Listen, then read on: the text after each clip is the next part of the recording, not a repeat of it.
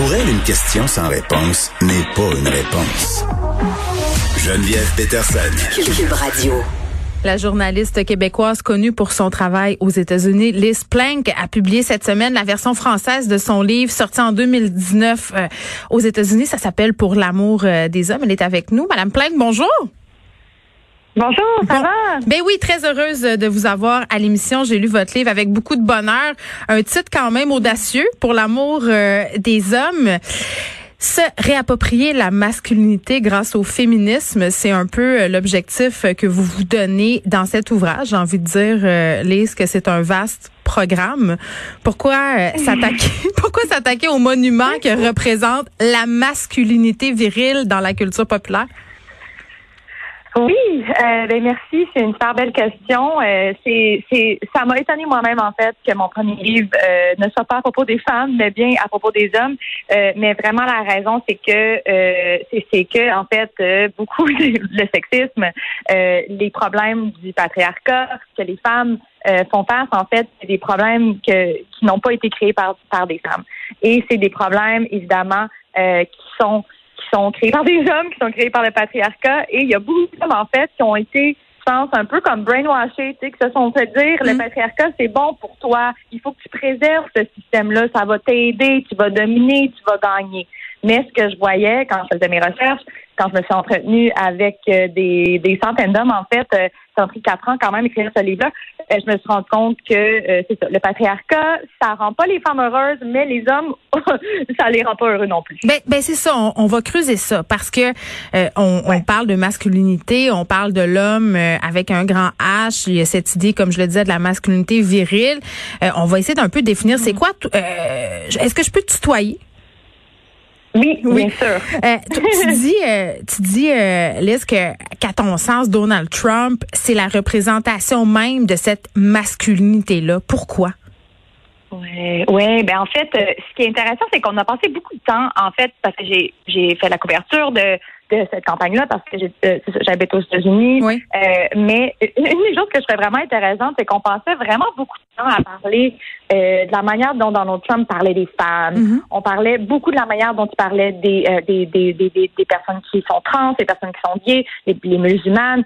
Euh, tout ça, évidemment, c'est extrêmement important de faire ces analyses-là. Mais ce que je trouvais ce que je trouvais intéressant, en fait, c'est qu'on parlait pas beaucoup de la masculinité. La masculinité, pour moi, c'est un peu comme l'éléphant, genre dans la dans la chambre que tout le monde ignore. Ouais. Puis ce qu'on voit en fait euh, maintenant qu'on, c'est ça, ça, là Donald Trump est plus euh, dans la Maison Blanche, euh, mais ce qu'on voit, c'est qu'en 2016 et en 2020, ce qui a prédit le vote, qui est un vote pour Donald Trump, plus que des attitudes qui sont sexistes, plus que des attitudes qui sont racistes, plus que des attitudes qui sont homophobes, c'était une, euh, une des attitudes par rapport à la masculinité traditionnelle.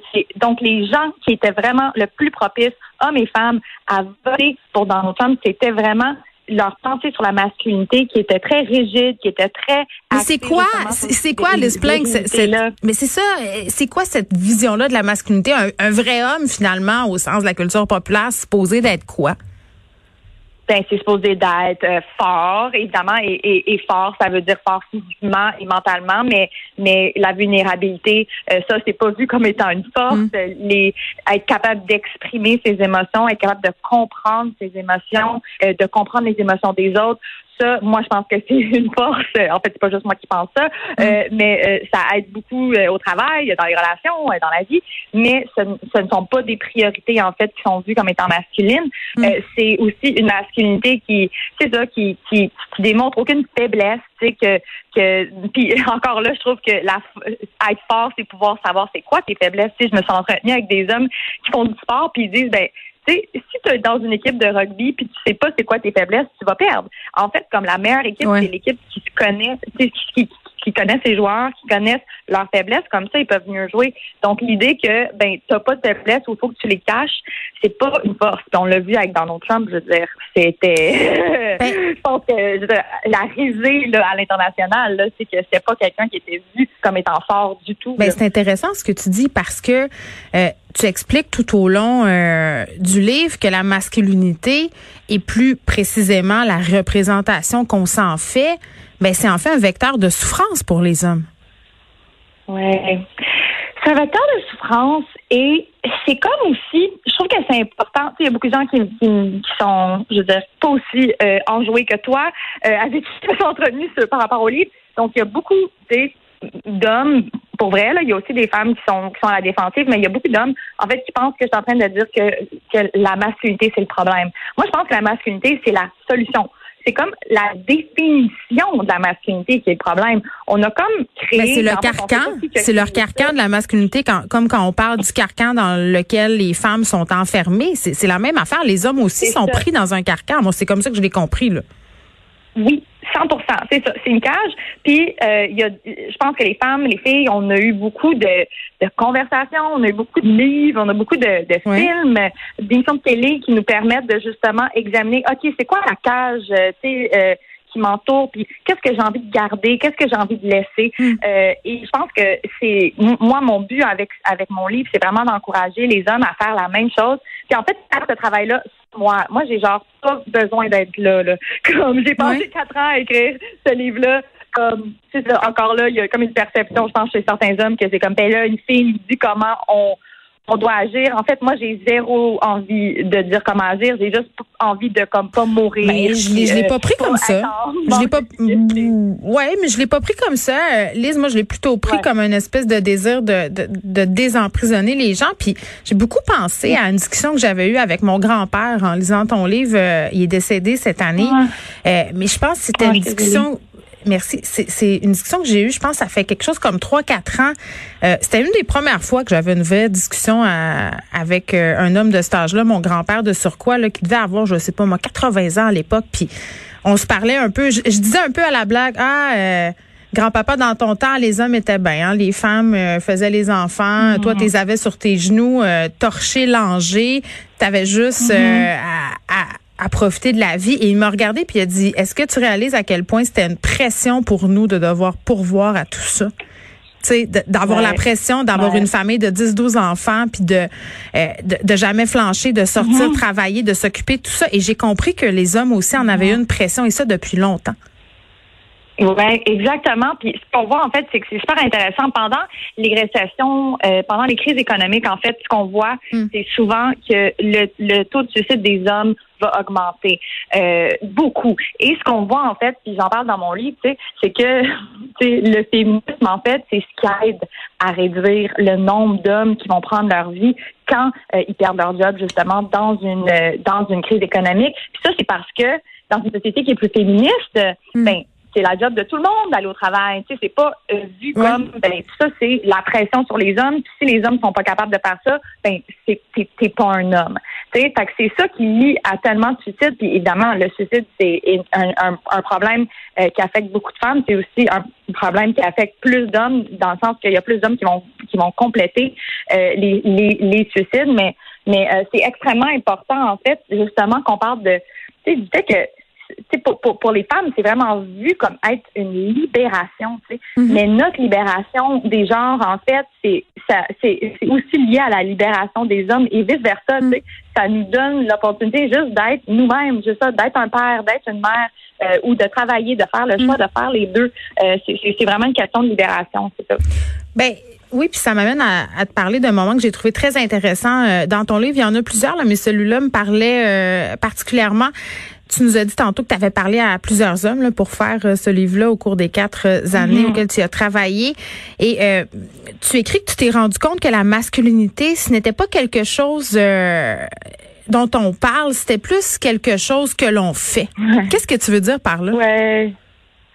Ben c'est ça, je, fais un peu une comparaison avec avec le film Fight Club, tu sais que, mm. que la première règle en fait de la masculinité, c'est que t'en parles pas parce que chaque fois que me mettais en, en parler avec les hommes, j'ai l'impression que que c'est ça qu'on faisait comme un, un drug deal là, ou je sais pas là, comme ils se mettaient à regarder autour, tu sais, à mm-hmm. pas parler trop fort. Euh, puis je me suis rendu compte c'est ça que que ça c'était pas puis évidemment euh, comme j'écris dans le livre, souvent j'étais la première personne à même leur poser une question par rapport à la masculinité. Euh, puis ça c'est des hommes tu sais qui sont vieux là, je veux dire pas, pas pas juste des hommes jeunes qui ont jamais vraiment parlé de ça, mais mm. tu sais dans la cinquantaine, dans la soixantaine comme ton grand-père, je sais pas s'il y avait déjà eu une conversation comme ça. Moi je sais que j'ai eu une conversation même avec ben, je suis encore en train d'avoir des conversations avec mon père que j'ai jamais eu dans ma vie. Tu sais, mm. mon père, c'est vraiment pas genre euh, le stéréotype là. Tu sais, j'en parle beaucoup dans mon dans, mon livre à quel point il était c'est super, ben, il est super empathique, il ne mm. pas l'occuper de nous. Euh, en fait, c'est ma mère qui travaillait beaucoup plus.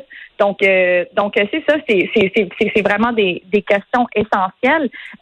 et, et et pour moi ça c'est ça mon livre. Moi je vois ça comme genre le petit bout sur l'iceberg, mais il y, y, a tellement de, de, de, travail à faire, mais ça pas C'est sûr que c'est du travail inconfortable. S'il y a des hommes qui nous écoutent en ce moment, je suis sûre qu'il y a une petite partie qui est comme attends, je sais pas comment je me sens par rapport à ça, mais ça c'est une bonne chose. sais, moi, je me sens comme personne blanche par exemple, j'aime ça me faire confronter, j'aime ça me faire euh, challenger. Mm. Euh, ça fait que je suis une personne meilleure. Moi, je trouve qu'après l'été qu'on a eu, c'est par rapport à la justice raciale. Moi, je sais pas pour toi, mais moi, je me j'ai trouvé ça confrontant. Évidemment, je pensais à ces questions-là avant. Mais oui, oui, penser à ses billets, euh, penser à ses billets et à ses privilèges, c'est jamais confortable, mais il faut, il faut se questionner sur ces inconforts-là. Puis, puis c'est drôle parce que moi, c'est un peu la, la, la, la petite question que j'avais tout au long que je lisais le livre. Je me dis, OK, euh, j'ai pas de misère à croire que les hommes qui s'intéressent aux questions féministes vont avoir vraiment très envie de le lire, ton livre, mais ceux qui se méfient du féminisme, ceux qui sont sur la défensive par rapport à tout ce qu'on est en train de se dire, ceux qui sont très attachés au modèle traditionnel masculin, je me demande si tu vas aller les chercher. Pourtant, c'est eux qui auraient avantage à le lire, ce livre-là.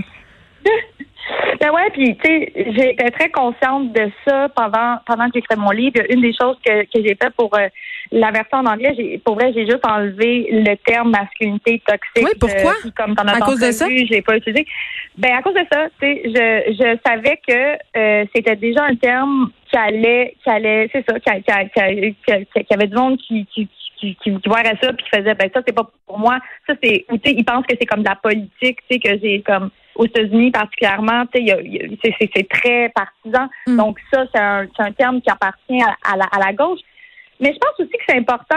Moi, ce qui est le plus important, c'est que ça soit accessible à tout le monde, dans le sens que mm. c'est pas une conversation qui reste dans l'élite. C'est pas une conversation qui reste juste euh, je veux dire, moi, je suis très chanceuse d'avoir une, une maîtrise, tu sais, d'avoir eu l'opportunité d'étudier ça. Euh, mais c'est pas tout le monde, tu sais, qui, qui, a, qui, a, le temps. Tu sais, on vit dans une société capitaliste où euh, il y a beaucoup de gens qui doivent faire deux, trois jobs, juste pour vivre. Donc, peux vraiment mm. comprendre, tu sais, que, que, que, que c'est beaucoup.